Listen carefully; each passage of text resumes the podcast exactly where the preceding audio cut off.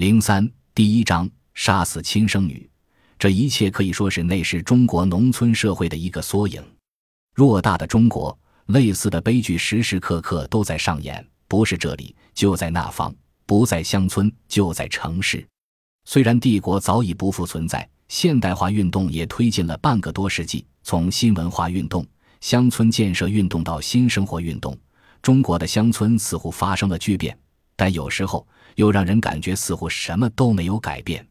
也就是说，社会还带着旧日的惯性。川西平原的乡村中，人们在相当程度上还生活在过去。我们应该知道，这一切并不是发生在穷乡僻壤，而是省城的郊区。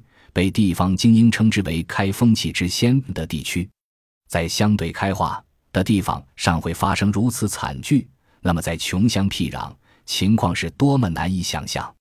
一九四三年，作家秦牧便写过一篇题为《私刑人士写的赏玩》的文章，抨击私刑的普遍存在，指出中国民间的私刑真多。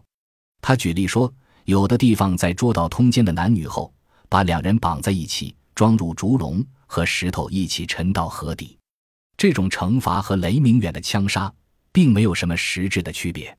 在某些偏僻地方，甚至还有吃仇敌心肝之风俗。秦牧幼年时曾亲眼看见乡民杀了强盗，把他的心肝炒熟下酒。他还讲了其他一些例子：有的地方捉到深夜在菜园偷菜的人，便割断其脚筋，使之终身残废。其实偷菜的多是饿极了的穷人，但是遭窃的也是穷人，承受不了损失，不得不下狠手。在北方的妓院，惩罚犯事的女孩时，用所谓“雨打梨花”的刑罚，即把猫放进稚妓的裤裆里，束住裤管，然后鞭打，让猫抓破稚妓的周身皮肉。秦牧之问道：“奇怪的是，这些惨事，连某些善良的乡下人眼里也视为当然，把活人沉江。”割断贼的脚筋，这样惨无人道的暴行，几乎很少村落有人挺身反对。人们对这种毫无法治精神的野蛮作风竟然如此认可。他对那些滥施私刑的恶人非常反感，指出以为适当的私刑、合理的人是愚昧的，法律对私刑不加干涉是荒谬的。人们之所以对私刑无能为力。是因为中国传统的家法和帮规仍然可以在地方社会中畅通无阻。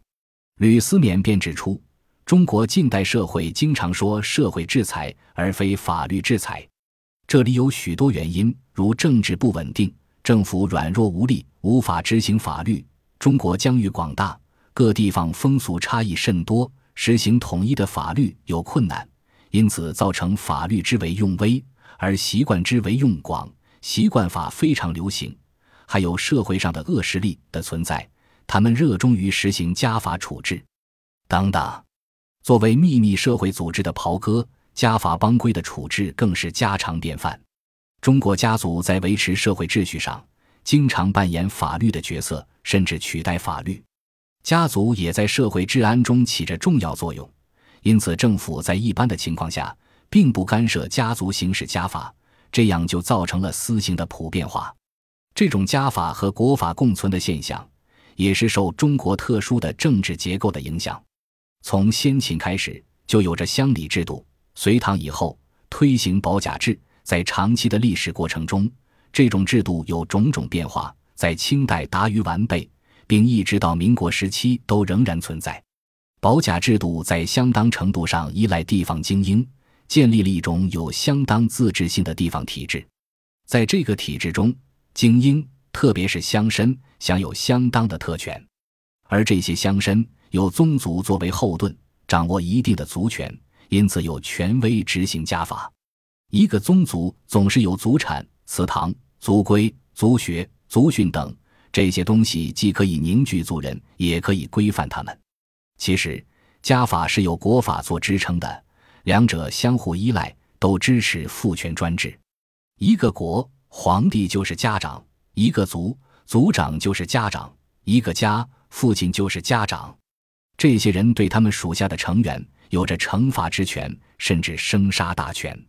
从雷明远杀女的例子看，这其实就是家法和帮规的实施，但看不到宗族的影子。这和川西平原宗族不发达有关。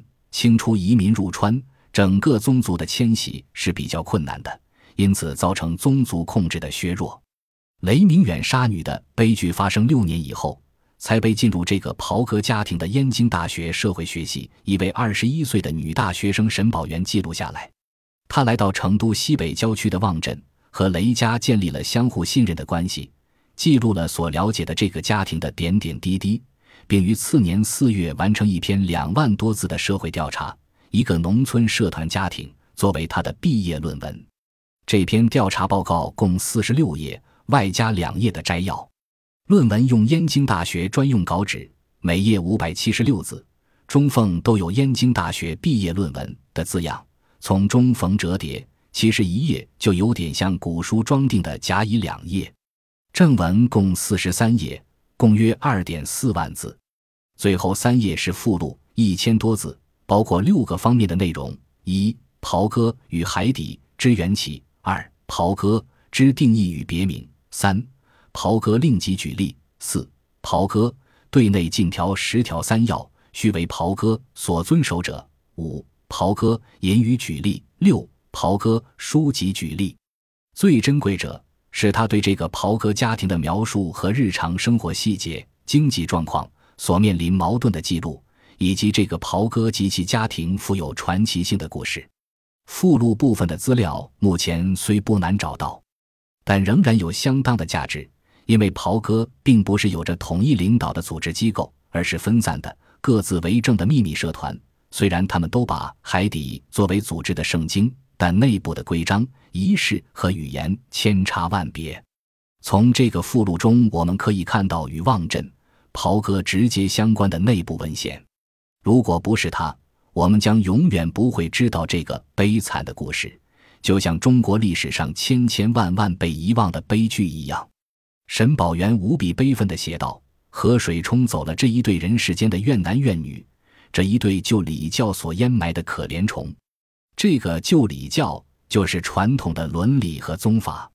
现代汉语中用‘可怜虫’。”这个词带有蔑视的意思，但我理解沈称这个悲剧的主角是一对旧礼教所淹埋的可怜虫，是因他作为事件的记录者，看到在旧礼教的束缚下，这对情侣就像蝼蚁一样的被随意杀死了。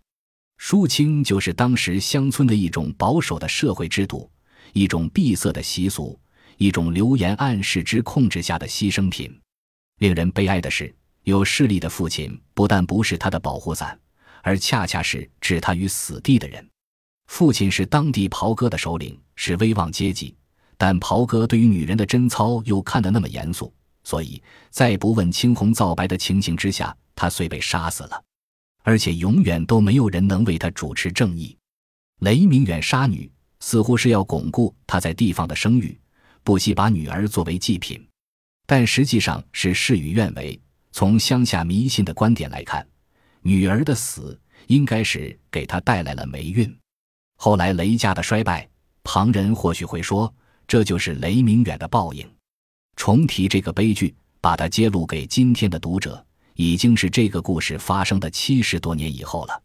我们要想知道这个悲剧为什么会发生，发生的社会土壤是什么，那么还是让我们回到历史的现场。去发现事件发生的地域、社会、文化和人群，并进入秘密社会袍哥的内部，考察这个组织的结构、信仰和家庭生活吧。